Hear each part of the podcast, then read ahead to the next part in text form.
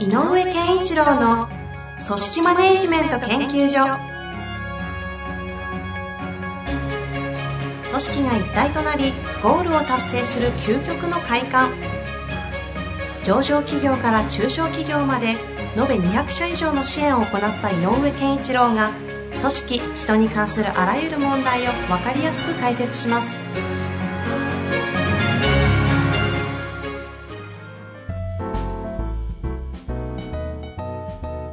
こんにちは、遠藤和樹です。井上健一郎の組織マネジメント研究所。井上さん、本日もよろしくお願いいたします。よろしくお願いします。さあ、はい。質問に、あ、来ますね。いいですか？はい、いってしまっ行きて。では、早速質問に参りたいと思います。はい。ちょっとですね、えー、立場がわかんないんですが、はい質問だけ来ております。創業社長が立ち上げから十数年で規模が拡大していき、はい。組織化されていない状態。そういった場合、何から手をつければよいでしょうか、うんえー新旧整骨院グループで1院から始まり、現在13院60名、その他デイサービス、飲食、保育、保育2院、デイサービス2店舗と広がっています。すごいですね。すごいですね。部門長などはいない状態で、グループ内の一分院長としてできることは何かありますか？あ、この方きっとそうなんですね。じゃあ、整骨院グループの分院長なんでしょう分ね。人長なんだ。うん。1店舗任されてる感じですかね。なるほどね。はいで、組織化がされていないどこの組織化のことを今気になってるんでしょうね。あーその60人の体制の、うんうんうん。えー、とグループトータルでも組織化の話をしてるのかな。かもしれませんけど、この方の立場、一分院長だとしたら、ちょっとそこの話ってどうなんですかね。うーん、ね。だから、えっ、とねっていうのは、まあまさに、はいで、えっ、と、トータル、グループトータルの組織がされてないなっていう問題を感じていて、それに対して分院長の立場から何かできますかっていう問いかけだったとしても、うんうん。で、部員の中が組織化されてないんですっていう質問だとしても、うんうん。おそらく部員長がやらなきゃいけないことは同じだと思う。なんだ、なんですと？そうなんですね。うん、つまり、えっ、と、整骨院が、はいえっ、と、分13院もあれば、それなりにエリアが遠かったりする、常にひ日々の情報交換が密にできている状態ではないと。うんうんうん。ただその一番上のトップの人がね、はいで各院分院長と話ししながら、トータルとしての価値観をえキープする、うんうん方針をキープするということはしていても、うんうん。13位の例えば13分委員長が横連携で何かをやるっていうのはそう簡単ではないし、うんうん。そんな場がそう多くあるわけでもないと、うん。なるとこういう、えっとお店でもそうなんだけどチェーン的な、店舗展開の。店舗展開とかそういうチェーンだとか支店だとか、はいい、ろいろあるけど大きなくくりの、うんうん。えー方向性価値観、えービジョンみたいなのは統一されててもいいからあされていた方がいいんだけど分院長がやるべきことはやっぱり分院をえーより、えー強固にするっていうのかな自分の、うんというか自分のところの。分院を強固にするという方が一番良くてうんだから一国を任された、はい。えー大名ぐらいのつもりでああ。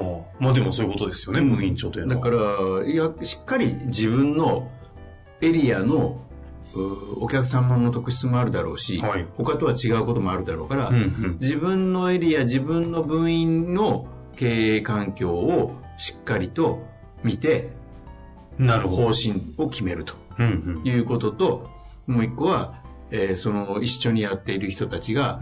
お互いに、えー、なんていうのかな、えっ、と、それぞれが自立してちゃんとしっかりしてると同時に、お互いが連携できている状態を作るっていうの？なるほどですね。だから、あの、場作りをしてほしいのよね。なんか久々に聞きましたね、場作りという単語。うん最近出てなかったですがそうそうそう昔よくね、出てた気がしますが。だから、えっ、と、この、こういう人たちがやらなきゃいけないのは、人作りと場作りなので、人作りと場作り。うん、人をやっぱり優秀な人を作っていくというか、まあ、はい優秀っていうのは、あの別な、なんていうのかな、スキルが高いだけが優秀とは言わないので、んやっぱこうね、佇まいとかう、ん仕事への取り組み方、姿勢とか、そういうものをトータルで、ええー、と優秀な人と言いたいんだけど、そういう人を作っていくということと、からその、えーそれぞれの人が融合した、うん。こうお互いが融合する場所っていうのを作っていくっていうことがすごく重要かなと。なるほど。じゃあ何をしなきゃいけないそうですよね。じゃあ何をしなきゃいけないのかと。そう。じゃあ何をしなきゃいけないのかっていうと、えー、場作りですごく重要なのは、はい。えっ、と、場を仕切ることじゃないんだよね。ん？仕切っちゃうっていう感覚よりは、みんなその場で、みんながその場で何かをやることを楽しめる状態を作ってあげる。その場でみんながす何かをするのを楽しむ場を作る。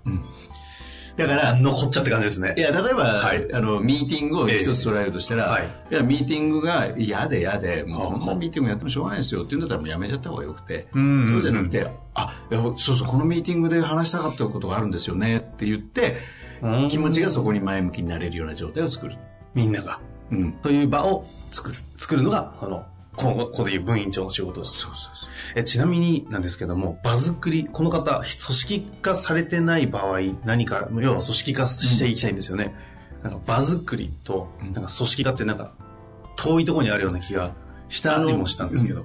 えっ、と、場作りというのは、要は何が必要かというと、あのー安心してみんなが参加できる場所であるということを作るということだよね。そういう意味なんですね。で、その場によって何かが生まれるは次のステップ。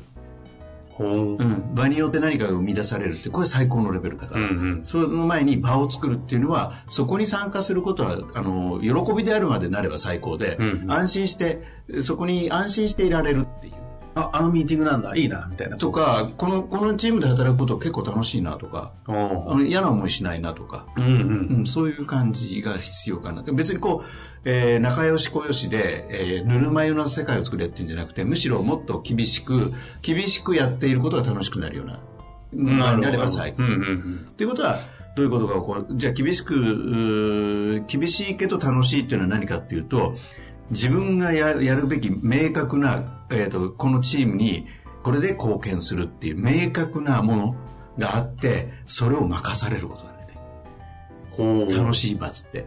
つまり、えっ、と、リレーの選手みたいなの。君の役割はアンカー。あ君の役はトップ、トップとして、少しでも先頭に立てとか、うんうんああいう感覚だよね。で、この、その区間は、その、えっ、と、自分がバトンを持ってる間、誰も、チームの他の人間何もできない。自分が走るしかない。こけたら、その分遅れる。っていう、その自分がやんなきゃいけない部分が明確に分かってる状態。うんで、それをやることが、えあのこの組織うん、チームのへの貢献だっていうのがはっきり分かる。で、それをや一生懸命走ったら、お前のおかげで助かったよって言われたら最高。これを作ってあげることなのね。それは、えっと、組織化ですか？場作り。場作り。だからそうなると、同時に組織化になってると。ああ、場作りで、はじめ、まずは、み全員がうん、こう、安心して参加できる。できるような、要するにそれはお互いが否定し合わない環境。要するに何、一応何をやってもお互いが、お互いを認め合ってる状態。うんうん。あ、えー遠藤さんというのはこういう人だよね。それはそれでいいんじゃないのかな。でも遠藤さんと違って私はこれができるでしょ。ううんん、そうだね。ってお互いに否定しないで肯定し合えている。その中から今度は、お前はこれが役割だよねっていうのは、こう、ど、どうやってこいや、だから、えっ、と、その人の得意なことを使って、えー今回のプロジェクトは君にここの部分をどうしてもやってほしいって言われたら頑張れるね。う、なんかすごい一般的な用語で言えば、それを分院長が、こう、なんていうんですか、役割を、プロジェクトの役割を与えるとか。うん、だからプロジェクトになんなくてもいいから、要するにこう、要は、君はこれができてるねっていう、うんうその、ちゃんとその個々の力量と、えー特性と強みを理解してあげて、うんうんうんだから君にはこれをやってほしいという役割までつなげてあげる。で、任せたよ。っていうのができたらいいなと思う。なるほど。うん、だから組織化っていうのはよく言うあの成功循環モデル関係の質から始まりますってけど関係の質って何かっていうと、まあ、久々に使う言葉で本当ですね。場懐かしい言葉ですね。場作りだね、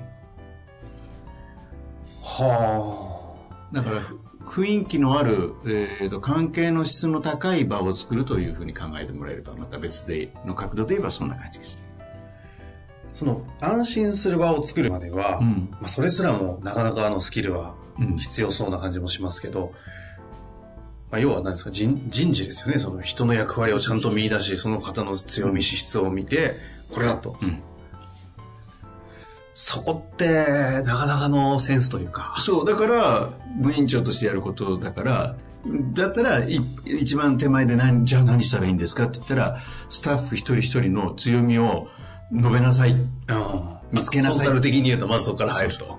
ほうほうほうほうじゃあ A さんっていう人はどれ何が強みなんですか？どこがいいんですか、うん、っていうそれをとにかくちゃんと見て語って語れるの？まず。ね、っていうことは見てればわかるけど見てなきゃわかんないよねっていうことなので、うんうん、見なさいよってことなんだよね。なるほど。うん。だから今日は、えー、じゃあ分かったと。あの、もし僕の目の前に最初に現れたら、じゃあちょっと部下の方たちそれぞれ全員5人いるんだら1人ずつの強みをここに全部述べて書いてみてください。で、じゃあ、えっ、ー、と、次回の時に、これが正しかったかどうか、とにかくよく見て、この中で、えー、強みが確かにこれだって言うんなら、さらにこの強みの中で、1番、2番、3番、4番ってどれが強いか、ちょっと見て、確定して、あの、直しも含めて確定したものを持ってきてください。それってどのくらいのレベル感なんですか？その、責任感が強いとかっていう話なのか、うん、なんていうんですか、この、あのコミュニケーション力が高いとか、いろいろあるじゃないですか。あのもうね、それは、最初はこのレこれを見なさいっていうよりもあのその人の感覚でここが優れてるという言葉で、あの具体的でもいいし抽象度が高くてもいい。なるほど。まずは強みと思う感覚でいいから出してみて、うん、だからよくこれねあのワークなんかでもやるんですけど、はい、強みを書いてくださいって言うといや明るいとか言ったことはちゃんとやるとか、そういうレベル結構多いのよね、うんうんうん、でも、えっ、ー、と、ちょっと、えー、理解力に乏しいとかっていうのが後ろについてしまうんだけど、でも、あの、前向きですよ、基本的にとか、そういうことが多いのね。なるほど、うん、で、それをやった上で、だんだんだんだんやってほしいのは、なぜ前向きになれているのか、うんうん、その強みが出る、その人の背景に何があるのか。ああ、なるほど。経験だったり、価値観だったり。価値観だったり、その人の性格なのかもしれない。考え方の特性なのかもしれない。うんうんうん、とにかく、なぜその人は前向きになれるのか、積極的なのか、でも失敗が多い。うん、例えばね。じゃあ失敗が多いことが気になるかもしれないけど、なぜ失敗が多いにもかかわらず前向きに積極的に常になるのか。うんうん、ここにアプローチし始めると、よりその一人の個性が見えてくるので、そうすると、あ、そうかと。彼らを支えているのは、要はミッションに対する忠実な意識なんだ。っていうのが見えたりするわけ、うんうんうん、やらなきゃっていうことに対して、俺はそれは絶対やるって思うから積極的なんだって思ったり、とにかく何事でもやらないと気が済まないからだとか、いろんなことが出ると思うね。だからそれをこう紐づけてあげると、そうか、何事に関してもね、えっ、ー、と、取り組まない自分が嫌だから、どうやってもやるんだ。うん、だったら、そこを生かす。君は前向きだよねっていうんじゃなくて、君は何をやるにしても、とにかく、あの、なんと、いい加減にやるの嫌いだよね。そこいいとこだよねってそこにもう一個踏み込んだところで良さを見てあげると言われた方がすっごい嬉しいし。なるほど。これが安心安全な場につながるああそうかそうか。なるほど、うん、そこに戻るんですね。だってこのリーダーこの、ねえーと、分院長のいるこの委員ではこんなに自分を認めてくれていると。分かってくれているっていう感覚があるでしょ、うん、そしてこう適材適所というか配置してくれていて。そうだったら今度は僕にこれやらせてくださいって前向きになる可能性もあるし。そうすると今度それがもう積極的な何かを生み出す場に変わってるんでね。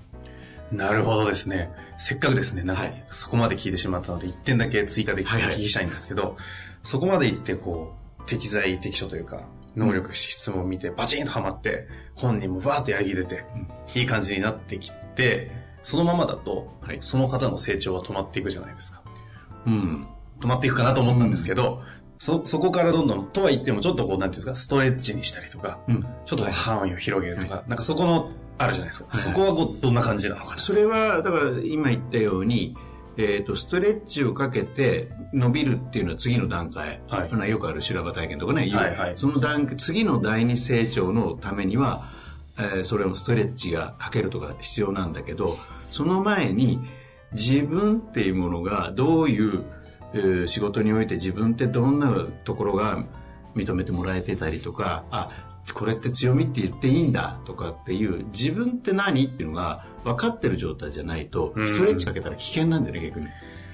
なるほど。だってそれこそ崖に突き落とされてるわけわかんない状態で、え、どうしたらいいの？どうしたらいいの？って、これ、うわ、俺苦手なんだけどなってなった、なったら、それは思い切った崖に突き落とす体験としてはいいけど、やっぱり、いやいやいや、こう、俺はこれとにかく、えーと、走るのがは得意なんで、この脚力使うしかないよなって、分かった上で飛び込ませないと、なるほど。かわいそう。だからまずは、その、その段階としてあるわけですね。いきなりストレッチはストレッチじゃないと。だから組織化をのために大事なのは組織を作るというよりも組織の構成員一人一人に着目してその人の特質とかをちゃんと分かってあげる。まずはそう。そう。うんで、自分が、お前はこれやれ、あれやれって指示命令ではなくて、そういうみんなが集まって、みんなで何をやっていくかが決められるようなう雰囲気に持ってってあげたら、もうそれが場だからね。組織化のための場場だからだったらきっとどんなテーマが降りても、ね、みんなこんなテーマが今今回降りてきたんだけどどう思うとかこの間の患患者さんのことみんなどう思う？俺ちょっと実は悩んじゃったんだよ、うん。うん、なかなか良くならないしどう思う？ってっていうことがあのそれぞれが確立し始めるなるほど。まあ、自分のその、まあ、特性というか個性とかをベースにそこにそうこう意見すればいいわけです要するに自分が何者であるかが分かった人の参加だからら。それ意見言えるよねなるほど。え、そんな部員長は分かんないもん僕らは分からないですよっていうレベルで入れててもそれは場にはならない。うん。だから、まず一人一人に着目する。面白いですね。うんこう、若手世代の、私とは何者か的なアイデンティティみたいなものって、個の中に探しすぎようとしちゃうところもあったりする気がするんですけど、組織運営の中で見つかるアイデンティティもあって、そこから始まるこう自分らしさっていうのもあるわ組けですね。織の目的のために構成員がそれぞれどういう、な何なのかっていうことから紐解く個性っていうのがあるなるほど。そっちがね、いいと思う。それが役割として、おめえいいからこれやれではなくて、うん。はと、なんかね、そんな気がする。だから、だから組織化の、あんまり言ったことないんだけど、組織化の一番手前は個人への着目なのね。声の着目。あ、なるほどですね。分院長としてやると、むちゃくちゃ多そう多くて、ちょっとなんか、めまいしてるんじゃないかなと思いましたが。あ、でもよく見てって。なるほどまずそこからですね。よく見てあげてください。ぜひトライしていただいて、はまた壁にぶつかったら、ぜひぜひ。ご意見ください。はい、本日もありがとうございました。ありがとうございます。